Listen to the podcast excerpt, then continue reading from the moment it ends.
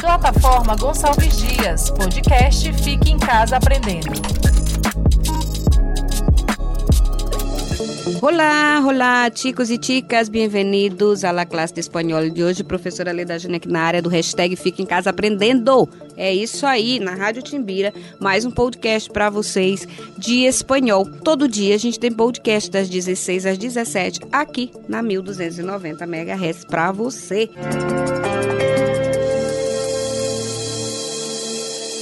Já convido vocês para nos seguir lá no Instagram, arroba Plataforma Gonçalves Dias. Nós estamos com uma programação nova, um quadro novo, Tia Lu e Pequeno. Pois é, várias tomadas externas com nossos professores e tá bombando, a galera tá gostando muito, isso é muito bom. E também se inscreva no nosso canal da plataforma Gonçalves Dias no YouTube. Lá tem todo esse material disponível para você ler, reler, revisar, ouvir de novo. E é isso aí, galera. Hoje nós vamos falar o quê, professora? Em espanhol. La carreta nágua. Já ouviram falar essa, esse termo? La carreta nágua. Pois é. Nós vamos falar de mitos e lendas. Tá vendo? Não é só São Luís que tem mitos e lendas também tá? Então vamos falar. Nicarágua, alguém já ouviu falar das famosas cataratas do Nicarágua? Pois é.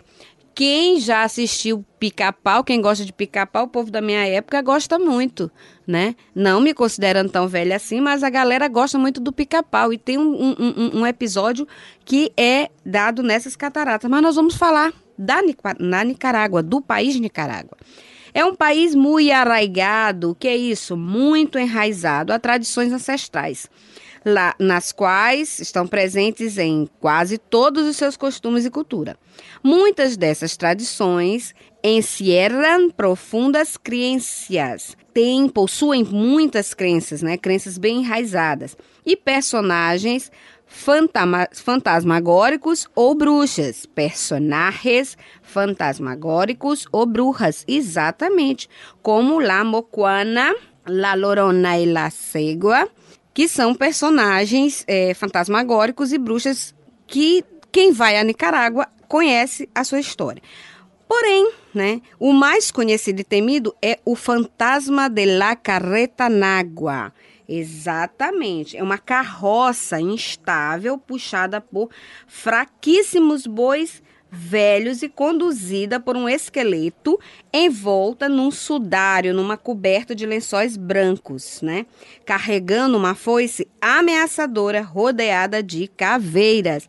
Olha só, uma desvencijada carreta tirada por flaquíssimos e viejos bueyes e conduzida por la muerte misma, la muerte quirina, um terrorífico esqueleto envuelto em um sudário de sábanas blancas carregando sua guadaña ameaçadora, exatamente, e rodeada de calaveiras. Exatamente isso que eu falei para vocês. Já falei traduzido e agora falei em espanhol. Pois é, essa lenda lembra vocês de alguma outra coisa? De alguma outra lenda nossa aqui do Maranhão conhecida? Pois é, lembra da lenda da carruagem de Ana Jansen, né, que saía pelas madrugadas, puxada por seus escravos, arrastando correntes nas ruas do centro da cidade, certo? Só que não era uma caveira, não era a própria morte, né, La Muerte Quirina, que conduzia essa carroça, a nossa aqui da nossa lenda,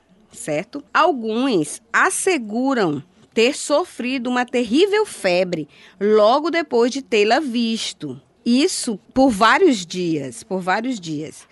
Dizem que percorre, ela percorre as ruas escuras ao redor de uma de uma de, pela madrugada, né? Ela percorre durante a madrugada fazendo muito ruído, né? E ao passo, à medida que vai é, andando essa essa essa carroça velha e desgastada faz um barulho ensurdecedor. Los que la oyen pasar temen asomarse por las ventanas y encontrarla es que según la superstición, el día siguiente de haberla visto está marcado com a muerte de alguno de los de su pueblo. O que, que eu estou dizendo aqui? Que depois que é, quem vê passar, né, tem medo, né, de, de encontrar. Quem anda pelas ruas na madrugada tem medo de encontrar, porque segundo a superstição, no dia seguinte, de, depois de tê-la visto, é marcado com a morte de alguma pessoa do seu povo, algum parente, alguma, alguma pessoa próxima, tá? La misteriosa carreta se mueve muito rápido e al llegar a las esquinas desaparece, reapareciendo sobre outra calle atemorizando animales e criando desasosiego e muito medo entre la gente. A misteriosa carreta se move tão rápido e ao chegar às esquinas ela desaparece, reaparecendo sobre outra rua, aterrorizando animais e criando desassossego e muito medo em toda a gente. Olha só que interessante. Conta a a lenda aqui em São Luís da, da carruagem da Ana Jansen, né? Um, um dos nossos grandes escritores, né, Josué Montelo, colocou em seu livro Tambores de São Luís que caminhando pela Rua do Passeio, né, ele tarde da noite, por volta das 10 horas, naquela época, depois das 10, ninguém saía, todo mundo tinha medo de andar nas ruas por conta da, da lenda da carruagem e tal. Só que ele, caminhando pela Rua do Passeio, quando chegou bem na esquina onde era o antigo Cine Passeio, ele ouviu o barulho né? Vindo de, de, da Rua Grande, de correntes, de um barulho ensurdecedor. Então ele ficou escondido atrás de, do, da esquina, né? Bem na esquina ele ficou escondido atrás de um poste. E quando ele observou, o barulho eram dos garis que estavam limpando a Rua Grande esse horário da noite. Por que, que faziam barulho? Os latões de lixo, nessa época, não eram feitos de material, material é, é, reciclável, como é hoje, de plástico, não. Eram feitos de latões mesmo, tonéis, tá?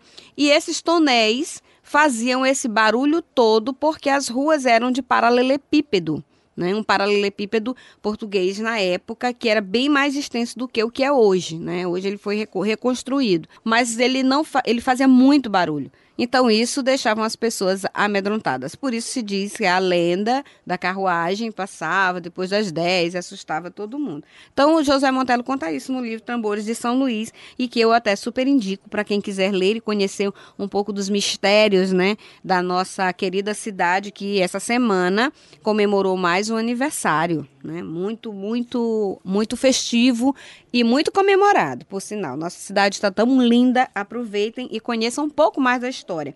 E para conhecer um pouco dessa história, acompanhem lá o Tia Lui Pequeno. A gente está dando vários spoilers para vocês.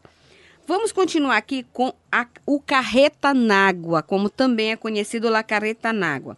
É um símbolo muito forte em la mitologia e folclore nicaragüense, em la que se amalgama um passado doloroso e uma imaginação criativa e supersticiosa.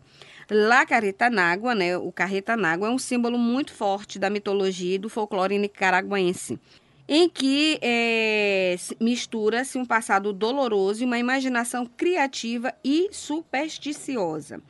Com ela, se recuerda a las persecuções persecuciones y torturas que sufrieron los indios a manos de los conquistadores. Pois é, pode se lembrar, né, a partir dessa, dessa, dessa lenda, né, lembra-se da grande repercussão das torturas que sofriam os índios na mão dos conquistadores da época, né? Então, nós sabemos que, que isso existiu, existe no, existiu no mundo inteiro, né? E ainda existe essa questão de, de maus tratos, de torturas para que as pessoas trabalhassem. Nós temos aqui muito exemplo aqui no Brasil, né? Dos escravos, né? Dos negros que foram escravizados, os índios que foram escravizados. Então, na, na Nicarágua, os índios eram a moeda de, de, de trabalho mais fácil, digamos assim. Dicen que en los tiempos de la colonia, en el siglo XVI, los españoles llegaban a medianoche en carretas buscando oro y riquezas y sacando a los indios y de sus caseros. E los levavam como escravos encadenados a sucaretas. Então, dizem que lá nos tempos da colônia, lá no século XVI, os espanhóis chegavam por volta de meia-noite em carretas, né, buscando ouro e riquezas. E roubando, né, e tirando dos índios e das suas aldeias, né, dos seus caserios. E é, os levavam como escravos, algemados nessas carretas, que são essas carroças, certo? En el mito de la Caritanagua parece haber nacido también de la necesidad de los nicaragüenses de darle forma material e concreta a um fenômeno tão incontrolável como a morte. Então, o mito da Le Caritanagua parece ter nascido também da necessidade dos nicaragüenses de dar forma material e concreta ao fenômeno tão incontrolável que era a morte nesse período, tá? Então, essa é apenas uma das diversas é, lendas que existem no, na Nicarágua. Tem várias outras, como eu falei para vocês no comecinho, né, das bruxas e das personagens fantasmagóricos, que é La Mocuana, La Llorona, La Cegua. Porém, todas as vezes que vocês forem pesquisar ou quem tiver oportunidade de fazer uma visita, a primeira, a lenda mais comum, como a nossa aqui, a mais comum é, são as lendas de Ana Jansen. Né? Toda vez que se fala em São Luís é a lenda da serpente, a lenda de Ana Jansen. Se, e nós temos diversas, né? Nós temos diversas histórias. Se vocês forem buscar, vocês vão encontrar bastante. Então, lá na Nicarágua, o que mais é, chama atenção é exatamente a lenda de Lara Careta Nágua.